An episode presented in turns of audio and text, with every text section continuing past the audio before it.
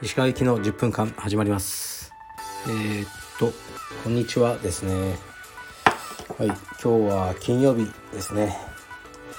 えー、っとねまた東京は日曜日から緊急事態宣言ということでですね。まあ大変ですね。うん。で一応、まあ、道場は要請は出てないので同じように続けようと思いますが、ね、消毒とか検温とかに気をつけて。ああの日曜日に予定してた、えー、っと青山道場の帯授与式は中止にしようと思いますね。はい。まあ帯授与式と練習一緒だろうと人集まってとも思うんですが練習はもう契約なんですよね。入会していただいた時にこの、えー、ね、このスケジュールで、えー、が会費でいくらっていうね。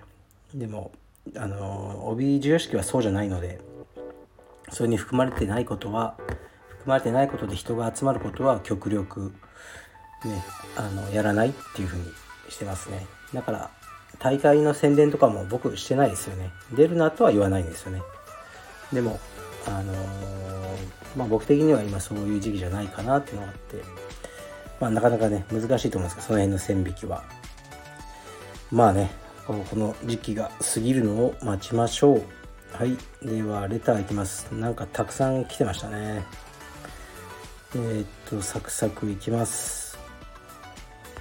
えー、っと学生時代からかなりの映画好きの石川さんですが学生時代に思い出に残った映画などありますでしょうか？またかっこビビアン・マイヤーを探してかっこ閉じという5年前くらいの映画をご存知でしょうか。アメリカの実在した女性写真家を追った映画です。おすすめなのでご存知なければ是非鑑賞してみてください。はい。ビビアン・マイヤーを探しては見てますよ。もちろん。その写真家のドキュメンタリーとかはほとんど見てるんじゃないですかね。まあ、ニューヨークの、えー、っと家政婦さん、ね、で死後あのいっぱいフィルムが出てきて現像ねそのフィルム写真をプリントもしてなかったという、ただ撮り続けたフィルムだけがねすごい大量に出てきてそれをね後で発見した人が現像するとその素晴らしい、写真が写ってたっていう。でもその彼女についてはかなり謎が多い。すごく内向的であまり人と話したりしない女性だったっていう話ですね。それまあ面白い映画でしたね。やっぱ写真って撮る時に今どうしてもインスタとかこうもう見られること前提で撮ってる人が多いと思うんですよね、まあ、僕もそうかもしれないですけど、うん、写真のそのやっぱ根源的な撮る欲求っていうのはやっぱそこじゃなくて撮りたいっていうところだと思うんですよね。だからあのー、そういうなんですかね写真の根源的なところに忠実にあの、ね、撮影を続けた女性って面白いあの作品でしたね。学生時代に思い出に残ったっていうのはうーんこれまあ何度も話してますけど僕はあのアメリカの作家のジョン・アービングが好きで彼が原作の映画が、まあ、どれも名作だと思うんですよね。ガープの世界、ホテルニューハンプシャー、えー、っと、サイモン・バーチかな。あと、サイダーハウスルール。もうちょっとあるかもしれないですけど、その辺が学生時代好きでした。はい、次いきます。以前、インスタの動画にあった息子さんの弾丸タックル、とても可愛かったです。最近はまた何か可愛い攻撃を覚えましたでしょうか？はい、まあ、今日の朝もスパーリングしましたけどね最近はですね紙四方をやつが覚えましたねやっぱりパスガード行って子供って横からばっかりしようとするんですけどなかなかねあの難しいんですよね。紙四方で抑えるっていうのが彼の流行りみたいです。はい次いきます。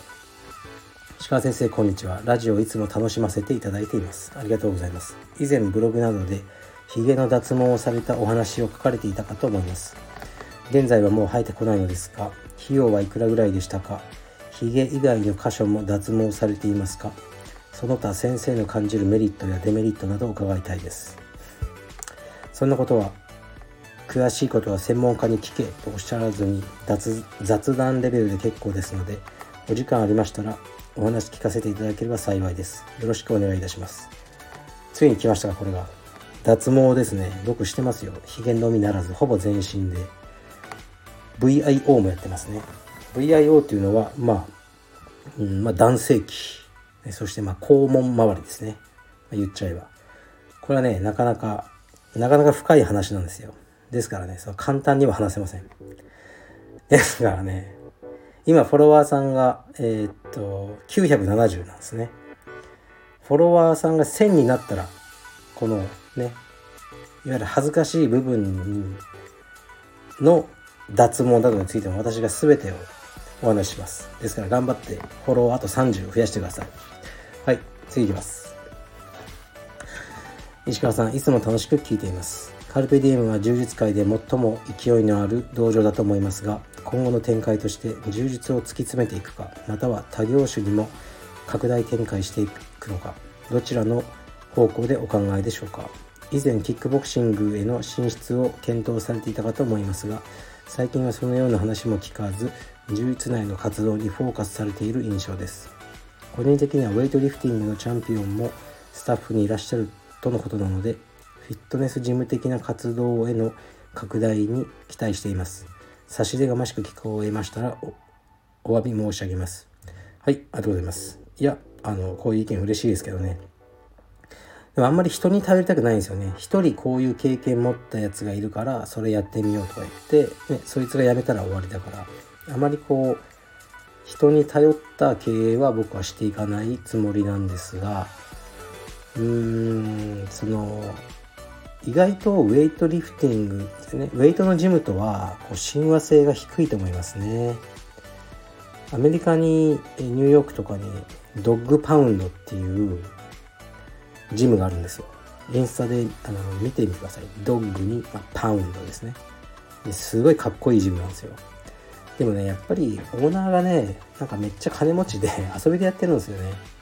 だから成立するんだなと思って、うん、僕はそうじゃないのでねやっぱり利益を求めちゃうとあのねドッグパウンドみたいなジムはできないんだなって思ってますね。うーん。特にないかな。脱毛サロンやりたいですね。脱毛サロン。本当に。ね。はい。何か話あったらあの持ってきてください。はい。次いきます。えーと、カルペの女子は強くて可愛い。まだまだ、えー、格闘技の女子人口が少ない中強くて可愛い女子が多くて応援しています。はい。